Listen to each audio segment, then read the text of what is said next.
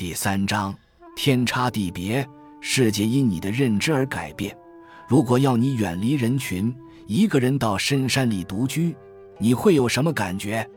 首先，恐怕要先问你是怎么看远近、大小、多寡的。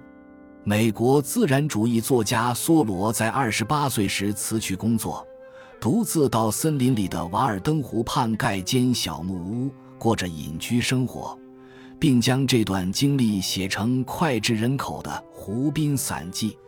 当他独自在森林里过活时，有人问他：“你一个人住在这么偏僻的地方？”不会觉得孤单寂寞吗？梭罗回答说：“怎么会？地球只是宇宙中的一个小点，而我们都挤在这个小点里。如果你认为地球很大，你住的地方离人群很远，那你一个人深山独居，难免会感到孤单寂寞。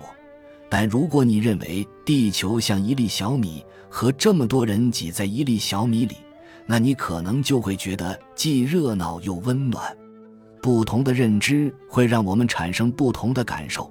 梭罗的看法让人想起庄子所说的：“明白天地如同一粒小米，知道毫毛如同一座山丘。”梭罗是一百多年前的知识分子，对宇宙和天文学已经有了基本的认识，但两千多年前的庄子。为什么也明白天地如同一粒小米呢？这主要来自他睿智的相对性认知。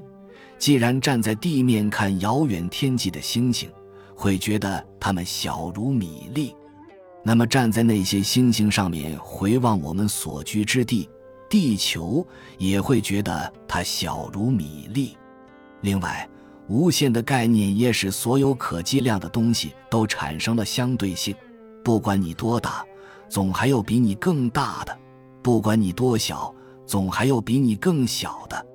所以，被大家认为大的其实不大，而被认为小的其实也不小。用另一个标准来衡量，可能就变得很大。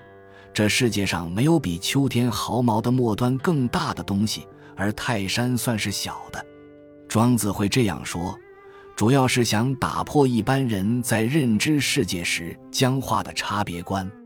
他提醒我们，所谓的大小、长短、轻重、远近、多寡等，其实都是相对的，要看和什么对象做比较，用的又是什么度量标准。与毫毛做比较，泰山当然很大，但若和地球相较，它就变得很小。毫毛看似很小。但在电子显微镜下，或用纳米的尺度来衡量，它就变成了庞然大物。对梭罗来说，池塘是一个小海洋，而大西洋不过是一个大的瓦尔登湖。他在这方面的认知，可说与庄子不谋而合。其实，古今中外的很多智者也都有类似的看法。王阳明的一首诗《闭月山房》就说：“山近月远，觉越小。”便到此山大于月，若人有眼大如天，还见山高月更阔。要有这种认知，就需要有大眼界。不同的认知会让我们对世界、自己和人生产生截然不同的感受。打破僵化的差别观，学习用相对的角度去关照、去体会。当你置身于一个小地方时，如果能把它看得很大。那你就会发现其中有着等待你去挖掘、玩味的无尽宝藏，而当你置身于一个大地方时，如果能把它看得很小，那你的心胸就会变得更宽阔与轻松。